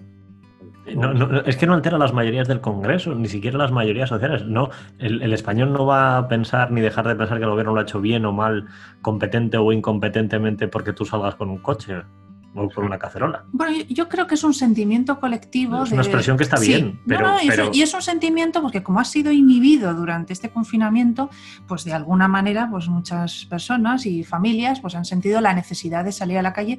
Muchos no porque estuvieran bajo el paraguas de Vox, sino simplemente bajo el paraguas de eh, un gobierno del que ya no pueden más. Entonces, yo creo que ha, que ha sido como una expresión eh, generalizada de, de inconformismo y de, que este gobierno, pues claramente, es que ya no es que no cumpla las expectativas, es que lo más duro es que nos hemos acostumbrado a que hacen tantas cosas mal que lo de Bildu, esto si lo hubiéramos llevado a un parámetro normal de otras legislaturas, hubiera sido el mayor escándalo de la historia democrática. Y sin embargo ha sido y otra cosa más, ¿no? Entonces, yo creo que hacemos, hacemos mayor servicio, yo creo que a, nuestro país y, y, a nuestra ciudadanía poniendo el foco en, todas estas cosas que el gobierno está gestionando de mala manera o las decisiones que se están tomando de manera ideológica, partidista y en ningún caso por el interés común, que, jalear el ambiente. sí, porque... además les ayuda a, o sea, lo que tenemos, creo que los que somos críticos con este gobierno, lo que tenemos es que intentar formar o conformar mayorías, ¿no? Exacto, y no sé si Desde, ese, desde ese prisma uno convence a alguien que esté dudando. Les, ayuda incluso a, apretar filas en un momento en el que tiene difícil explicación muchas de las cosas que hace. y que somos una mayoría silenciosa de españoles, que esto es así. Pero nosotros tres hemos estado en manifestaciones, en algunas incluso hasta juntos, y eran, aunque críticas, cuando, cuando fueron críticas, eran hasta festivas, reivindicativas, pero festivas. Eh, yo no sé si, por ejemplo, vosotros fuisteis a la de Barcelona, la, la del 8 de marzo, en en Cataluña. Era una manifestación muy seria y se estaban jugando muchas cosas. La gente que participaba en esa manifestación, de hecho, fue un punto de inflexión, pero no dejó de ser bonita en el sentido de estar construyendo algo, de que cuando uno llegaba ahí sentía que pertenecía, que estaba perteneciendo a una mayoría que intentaba construir o que intentaba detener algo que estaba mal. Y creo que las que estamos viendo ahora hay odio, hay, mm, hay ganas de atacar al contrario. Y eso es lo que es un poco preocupante al futuro y, que, debemos intentar como, decías tú en uno de los programas anteriores, eh, eh, uno tiene que pensar que el presidente del gobierno quiere hacer lo mejor para su país. Y hay gente que ya no lo piensa. No, no, estoy seguro que hay gente que lo que piensa es que, tiene la firme voluntad de, destruirlo. sí, sí. Y, es verdad que a veces alguna de sus acciones te hace hasta dudar, pero, pero casi preferimos pensar en, o yo por lo menos prefiero pensar que es falta de competencia o falta de escrúpulos o falta de priorizar o improvisación prioriza su propio proyecto para del día de mañana en vez de pensar en, los próximos años que el hecho de que él haga una reflexión de quiero hacerlo mal porque cuanto peor vaya mejor. O sea yo, yo eso prefiero prefiero vivir pensando que no que, que, el hombre que se sienta en la Moncloa no, no piensa así. Entonces, y porque además nos queda mucha legislatura y el Congreso, no la mano de las nuevas elecciones, eh, la decisión la tiene el presidente del gobierno y las mayorías en el Congreso de los diputados son las que son. O sea, no, los diputados, por más que nosotros sacamos con las cacerolas, no cambian de bando. O sea, no va a haber un mm. proceso de transfugismo masivo. No, no, no. Aquí hay que esperar con paciencia una convocatoria de elecciones y entonces... Y criticar lo que hay que criticar. Y, la mayoría silenciosa que ahora mismo estamos viviéndolo y desde este espacio de conservadoramente, con, con este espíritu moderadamente político, ¿no? Y sobre todo de... Ah, eso. es moderadamente político. Yo creo que, tenemos que seguir trabajando, yo creo, para no olvidar determinadas cosas, para poner el foco de atención en otras que pueden pasar desapercibidas. Es importante, claro. Todo el ruido de comunicación de nuestro, nuestro director de gabinete que crea alrededor, pues tenemos que ser capaces de tener un, un antídoto para no perturbarnos, ¿verdad? Y que no nos afecte e identificar claramente eh, qué es lo prioritario para España. Y ahora mismo, pues nada, yo creo que podemos recomendar a todo el mundo que en la medida de lo posible, pues, pues que espere ese momento con ansia, con tranquilidad mm. y que cuando llegue, que ejerza su derecho al voto. Sí, sí, y que se vaya construyendo un, proyecto político alternativo que, además va a ser muy necesario porque viendo la, la inoperancia de este gobierno y lo, duro que va a ser las circunstancias y lo peor que va que la crisis económica que queda por delante, uno debe estar más pensando en cuál es el proyecto alternativo y cómo lo vamos a construir y cómo va a dar eso respuesta a los problemas que tiene España, ¿no? Más que Totalmente. y además eso nace de la ilusión, nace de sentimientos positivos, de querer hacer algo para cambiar las cosas. No, y, que, y que una cosa también importante es que todos estos partidos que han nacido en esta última era son partidos muy, muy personalistas, eh, no, no, tanto partidos que nacen con proyectos consolidados y con experiencia de gestión. Y eso también es un valor importante a la hora de reflexionar nuestro voto cuando toque, porque claro, eh, si no nos pasará lo que estamos viendo ahora mismo, ¿no? que, que tienes personas que, sobre todo de estructuras muy extremistas de izquierda, que probablemente hablan muy bien, y, tienen mucha capacidad para mover masas, pero que la incapacidad absoluta de la gestión, la toma de decisiones, la, eh, perspectiva económica y social, la trascendencia de las decisiones, eh, es que claro, esas cosas son importantes, ¿no? Entonces ahí nos iríamos al ejemplo claro de ¿y a quién confiaría usted las llaves de su casa, ¿no? Para cuidar de usted y de sus hijos. Pues esa es la cuestión. Alguien que habla muy bien o alguien que, que realmente puede, puede proteger. Sí, no, se ve en, la gestión del día a día del gobierno, las secciones de, del PSOE siguen siendo en la mayoría de los casos más competentes que las secciones de Podemos porque no tienen experiencia de gestión alguna. El ministro de Consumo, la ministra de Igualdad... el, ejemplo de Nadia Calviño esta semana. Claro, Nadia Calviño da sensatez y Pablo Iglesias. ¿Cómo, vas, a Garzón y, Montero y, el de universidades y tal, son gente que, preocupa cuando les ves sentados en sillones ministeriales. Sí, sí, sí. No tienen ningún tipo de. o sea, si fuéramos dueños de una empresa, no les hubiéramos nombrado directores generales para llevar el, balance de la empresa. No, porque el PSOE tiene cuadros, tiene conocimiento y tiene un acervo de las, las, políticas que se pueden hacer, de las que tienen sentido, las que son propaganda y luego no tiene sentido. Es verdad que Sánchez es un poco no tiene esa experiencia de gestión y se le, el más hueco probablemente es el presidente con respecto a otro, pero claro, tú ves a María Calviño, que es una mujer seria y solvente, y ves a otros ministros capaces. Eh, en, ese ramo. Entonces, bueno, pues, pues, pues, pues ahí se nota mucho. Y dejarse llegar por cantos de sirena que venden bien, ¿verdad, amor? Sí, totalmente. La verdad que, es difícil mantenerse templado en estas circunstancias. Eh, ayer mismo yo era la primera que, sentía una necesidad también de salir a la calle, que, que, no lo hice tratando de recordarme que moderadamente políticos es, la mejor manera de construir una España mejor, ¿no? Y, aún así entiendo perfectamente todo el mundo que ha salido a la calle con sus hijos, con sus banderas, con la ilusión de querer cambiar algo, eh, pero que, ahora mismo en este momento yo creo que lo que toca es, es más hacer una crítica constructiva, serena, tranquila y, y que eso es lo que nos va a llevar a un futuro mucho mejor para España. Totalmente de acuerdo, María. Totalmente de acuerdo. Pues entonces te gustará el artículo. Pues, pues ahora, mismo vamos a leerle. Recuérdanos el título, el autor y el medio y dejamos la contraportada lista para imprenta. Pues es La amenaza no somos nosotros de Antonio Lucas en el mundo del domingo. ¿Y cuál es la siguiente sección, María? La siguiente es Libreando. Libreando.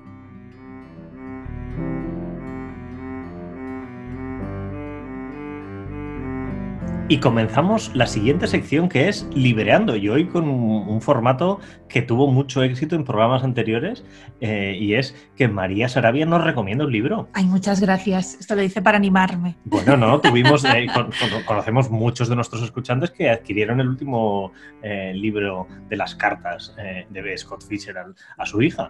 Entonces, hoy nos traes otra recomendación que va a tener furor en las librerías. Eso espero. Bueno, se trata de, también de otro libro joya, eh, escrito por Virginia Woolf, que se llama Kew Gardens y otros cuentos. Eh, para enmarcar un poco este libro de Virginia Woolf, hay que entender un poco a la persona ¿no? que había detrás.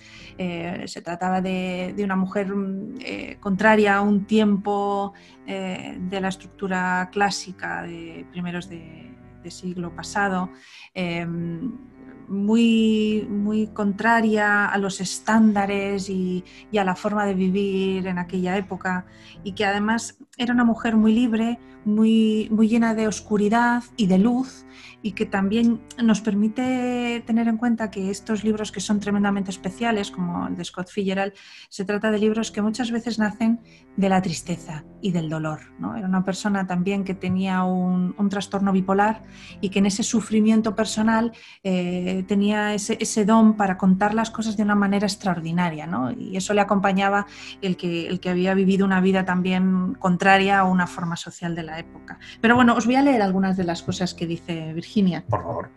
Decía, mm, con respecto a determinadas cosas, eh, cuando se asomaba a la ventana, decía, quiero pensar en silencio, con calma, con tiempo, sin interrupciones, sin tener que levantarme del sillón, deslizarme de una cosa a la otra sin hostilidad ni obstáculos.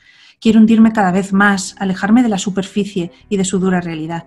Para no perder pie, me agarraré a lo primero que se me ocurra. Shakespeare, sí, servirá como cualquier otro, un hombre que se, sentaba en una silla a contemplar el fuego y una perpetua lluvia de ideas que caída de un cielo muy elevado penetraba en su cabeza.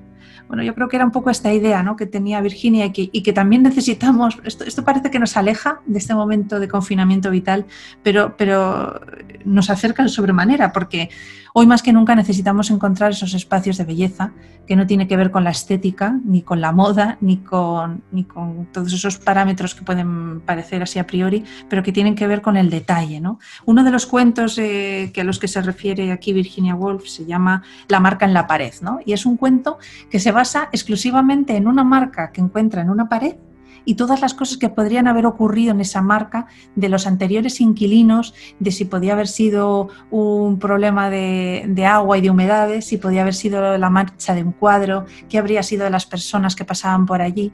Y, hace un poco de esa referencia a, esa mente que tenemos que muchas veces la hemos inhibido, ¿no? en el que nos ponemos a pensar cosas y empezamos a divagar pero que el, vivir tanto en contacto con una realidad que nos hostiga y el tiempo que nos obliga a hacer las cosas cuando tocan, eh, hemos olvidado divagar. Y yo creo que, que, Virginia lo hace maravillosamente y es un momento de disfrute, yo creo que muy necesario. ¿Tiene algún otro paraje interesante?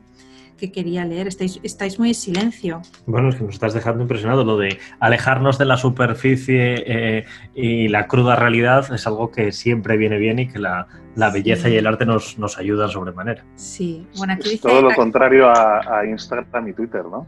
Totalmente, sí. No, y, fijaros. Habría que apagar el móvil para poder para poder hacer eso que nos pide. y que no nos permitimos el lujo de sentarnos a mirar hacia una pared, porque nos parece completamente improductivo y es todo lo contrario, porque muchas veces alimentar el alma eh, se basa en alimentar ese espacio de la pared, ¿no? Porque uno cree que no sirve para nada, pero el equilibrio mental y espiritual es importantísimo, más, más hoy en día, ¿no? Donde necesitamos eh, encontrar los, las fuentes de energía para, para llevar una vida plena.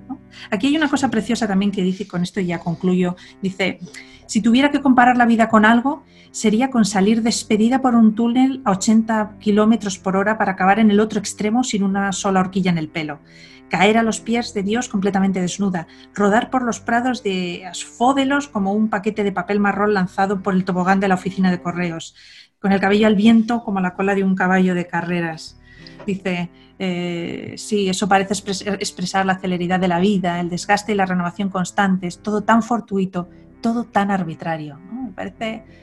Eh, ¿no, os pasa con Virginia que, uno eh, la escucha o la lee y lo, y lo visualiza? Y, es que eso es, es, es, un arte, ¿no? Es un arte el ser capaz de que una persona... Sí, salir despedido por un túnel. No, no, es que nos estábamos viendo, ¿no? Nos estábamos viendo todos. esa, esa, imagen potente de sin horquillas, de todo ese corsé estético Sí, sí, lo sí. manifiesta en las horquillas. Sí, sí, sí, totalmente. Bueno, no sé, yo Que creo es, que es un- estético y es moral, al fin y al cabo, lo que, lo que, lo que, lo que critica. No, no, total, porque, porque esa, es, esa es la magia de leer este tipo de libros que no son tan obvios, ¿no? Que, no, que no son las novelas que todos necesitamos muchas veces que compramos en una tienda del aeropuerto para pasar el, el viaje del avión o para ir a la playa, que son muy necesarias, pero luego hay otro tipo de lecturas que, que nos hacen pensar, ¿no? Y yo creo que hoy más que nunca necesitamos tiempo para, para pensar cosas porque solo desde la tranquilidad y el espacio eh, podemos ser capaces de, de tener energía, porque lo que nos llega por delante va a ser duro.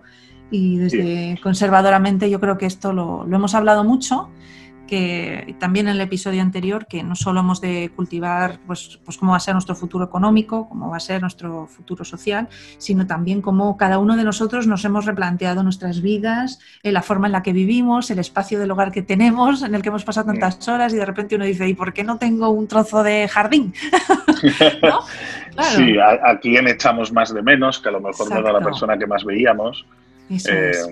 bueno, hay muchos. Yo, yo estaba pensando ahora con lo que has dicho tú, con lo que has leído, que seguramente eh, eh, este nuevo tiempo le hubiera resultado muy atractivo por muchas cosas, porque ha cambiado mucho la sociedad y ella se encontraría en un sitio mucho más libre, pero también por otro lado es mucho más estresante desde el punto de vista de quedarse mirando a la pared, ¿no? porque estamos constantemente siendo estimulados, solo, solo podemos vivir a base de estímulos constantes, breves, sin reflexión, vídeos cortos, mm, TikTok, o sea, todo una- un- un- te- la información te está siempre dando en la cara y a veces, pues es- me ha parecido muy interesante la reflexión de a veces lo que uno necesita es quedarse en blanco, Sí, dejar la mente eso volar.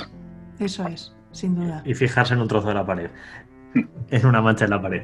Pues entonces, María, la, la recomendación la, la firme y, y un libro que seguro que nuestros escuchantes van corriendo despavoridos a las, a las librerías. Bueno, yo creo que es el típico libro que es, es muy breve, es un libro pequeño, pero que no se debe leer solo una vez y rápido, sino que hay que degustarlo, es como una buena copa de vino. Eh, hay que saborear cada, cada frase porque cada frase tiene una interpretación que además cada uno la hacemos diferente, ¿no? Eh, cuando os, os leía esto de, de cómo es la vida ir a, por un túnel a 80 kilómetros, Juan iba rápidamente eh, al tema de que salen despavoridas las horquillas, pero yo iba a la sensación esta de, de- de que decía Virginia de, de que no solo entras a toda velocidad y no te das ni cuenta, sino que a veces las cosas parece que son aburridas, pero que muchas veces son completamente arbitrarias, porque en la vida no hay, no hay una justicia determinada, ¿no? sino que las cosas pasan. Y yo creo que eso es lo bonito de un libro como este, que recomendamos vivamente desde Conservadoramente. Virginia Woolf, Kew Gardens y otros cuentos. Qué suerte tenerte, Abelardo. Qué suerte estar aquí también. Cuídate mucho. Un abrazo muy fuerte a los dos. Un abrazo y hasta la semana que viene. Adiós. Adiós. Y ahora pasamos a la nueva sección que se llama Europeando. Europeando. Y hoy arrancamos una nueva sección. Que, ¿Cómo se llama esta sección, María? Pues estamos encantados de poder estrenar nuestra nueva sección que se llama Europeando. Sí, ¿y quién, quién tiene que ser el titular indiscutible de esta sección? El único E incomparable, Gonzalo de Mendoza. nuestro bienvenido. favorito. Muy buena, gracias. Gonzalo. Pues muchas gracias por eh, tenerme con vosotros una vez más. Estoy encantado y por ofrecerme este- esta ventanita ¿no? para sumar un poco un- los rinconcillos de Europa a los, a, a los oyentes del, De del conservadoramente, claro. Eso es. Hoy, mirad, eh, como muchos de vosotros, vosotros por supuesto lo sabéis, y muchos de los que nos escuchan también, yo soy polaco, ¿eh? polaco de Barcelona. Polonia, decidido- de la TV3. he decidido que en homenaje a mi origen, eh, el primer- la primera sección la voy a dedicar a Polonia. Polonia, el país miembro de la, de la Unión Europea. Y lo voy a hacer al hilo de un poco de la pandemia y de lo que está pasando políticamente allí. Eh, y quiero hablaros de una cosa, que es la que han pospuesto las elecciones presidenciales que tenían que ser el 10 de mayo. ¿eh? Y las han pospuesto porque ha habido Porque mucho- allí la pandemia está siendo también. también Es- Eh, no tengo los datos, pero está siendo bastante, bastante dura también. eh, yo creo. Bueno, la pandemia está siendo muy dura en toda Europa y en términos económicos va a ser dura, dura en toda Europa. Pero yo os quería contar que ha habido mucha reticencia por parte del gobierno a, posponer eh, las elecciones presidenciales y de hecho la elección que hicieron de cómo se confinaba, eh, y haciendo una ley especial del COVID y utilizando una ley sanitaria del 2002, la eligieron para evitar las tres posibilidades constitucionales que tenían de estado de excepción, estado de alarma y estado de emergencia sanitaria, precisamente para poder celebrar las elecciones.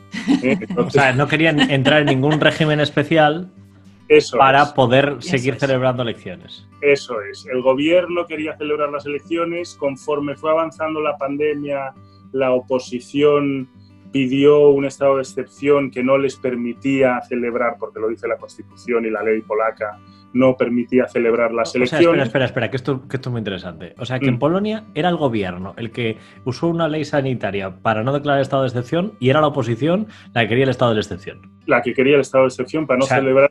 La inversa de España. Eso es. ¿No? Y además el mecanismo también inverso, porque no utilizaron un mecanismo directamente ligado a la Constitución, sino una ley de, rango inferior y luego una ley hecha ad hoc sobre el COVID, eh, que les ha permitido llevar a cabo las medidas de confinamiento y eh, lo que intentaban hacer era hacer las elecciones por correo.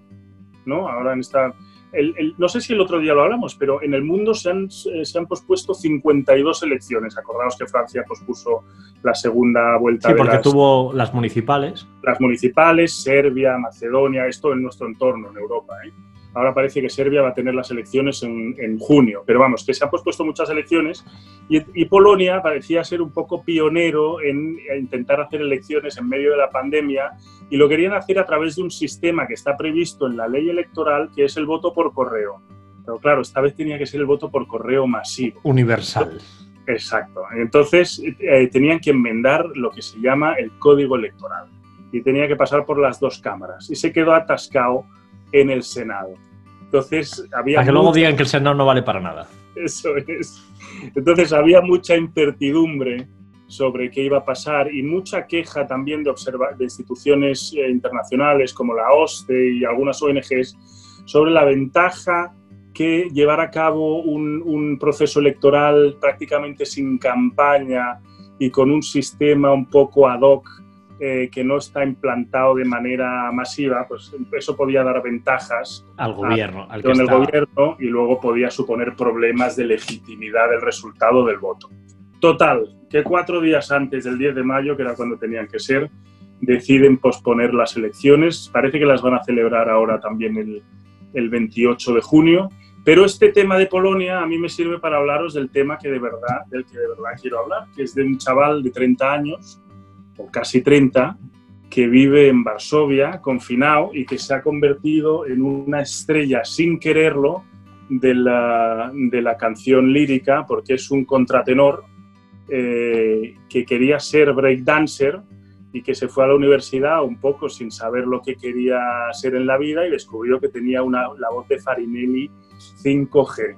Y entonces a este, a este chico que se llama Jakub Orlinsky, que canta, que no, no, te lo crees que es, una, que es una persona, pues le invitaron al Festival de Aix-en-Provence de canción lírica y le dijeron que iba en 2017, le dijeron que era un programa de radio. Entonces se presentó el tío con su pianista en bermudas y camiseta. Muy breakdance, a punto de hacer un par de, de, de círculos ahí con las piernas en el aire. Sí, prácticamente. Y entonces se dieron cuenta ahí mismo que no, que lo estaban grabando en directo y tal. Y entonces eh, habían elegido una pieza de, de, Vivaldi preciosa que se llama eh, Berro con mio diletto, que es para contratenor, que luego creo que pondréis un fragmento. Y sí, en una lista, eh, vamos a inaugurar una lista de conservadoramente en Spotify, claro. Muy bien, esa es una gran idea. Seguro que pues es sí, es fantástico. Ya solo nos faltaba esta última pata musical. Sí, hemos empezado con poesía, ¿eh? hemos empezado con el romancero, que por mayo era por mayo cuando hace la calor. Ah, no, ese es su vendarío. No, no, ese es el romancero, sí, sí, me he liado. Bueno, pues oye, al que quiera, al que quiera conocer un poquito más de Jakub Porlinsky, que se vaya a YouTube, vea, ponga Verrò con mio diletto de Vivaldi. Es de las primeras canciones que, que, salen. tiene yo creo del orden de 5.000 visitas, lo cual para ser un fragmento de una ópera en un festival regional en un país de la Unión Europea es una cosa Ha tenido tirón. absolutamente insólita. Pero esto, os lo, eh, quería hablaros de esto porque dentro de toda la pandemia y de la crisis, a mí me apetece recordar pues, que Europa es eh, la cuna de la civilización y aquí se hacen cosas muy bellas. Y esto es una cosa, yo creo que quería traer un trocito de belleza al, al programa.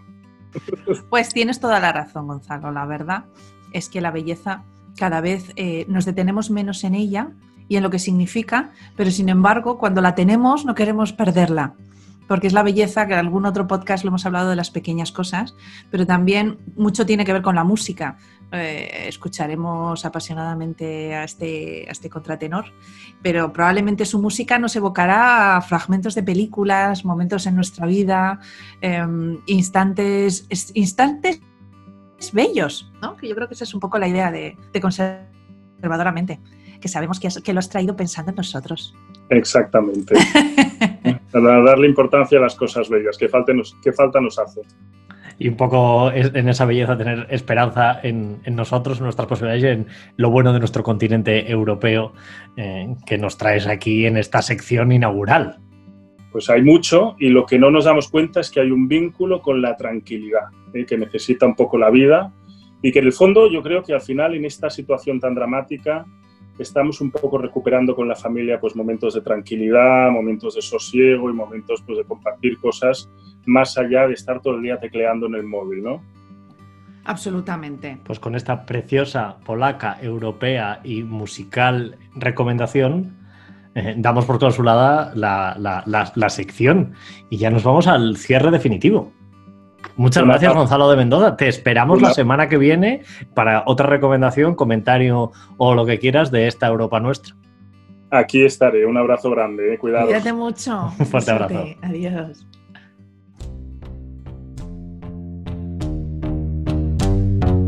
Y hemos llegado al final del séptimo episodio. Así es, Juan. Un episodio especial. ¿Por qué?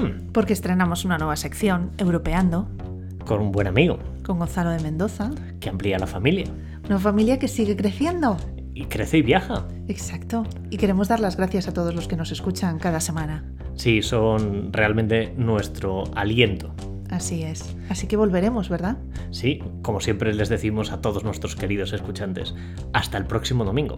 Queridos conservadores.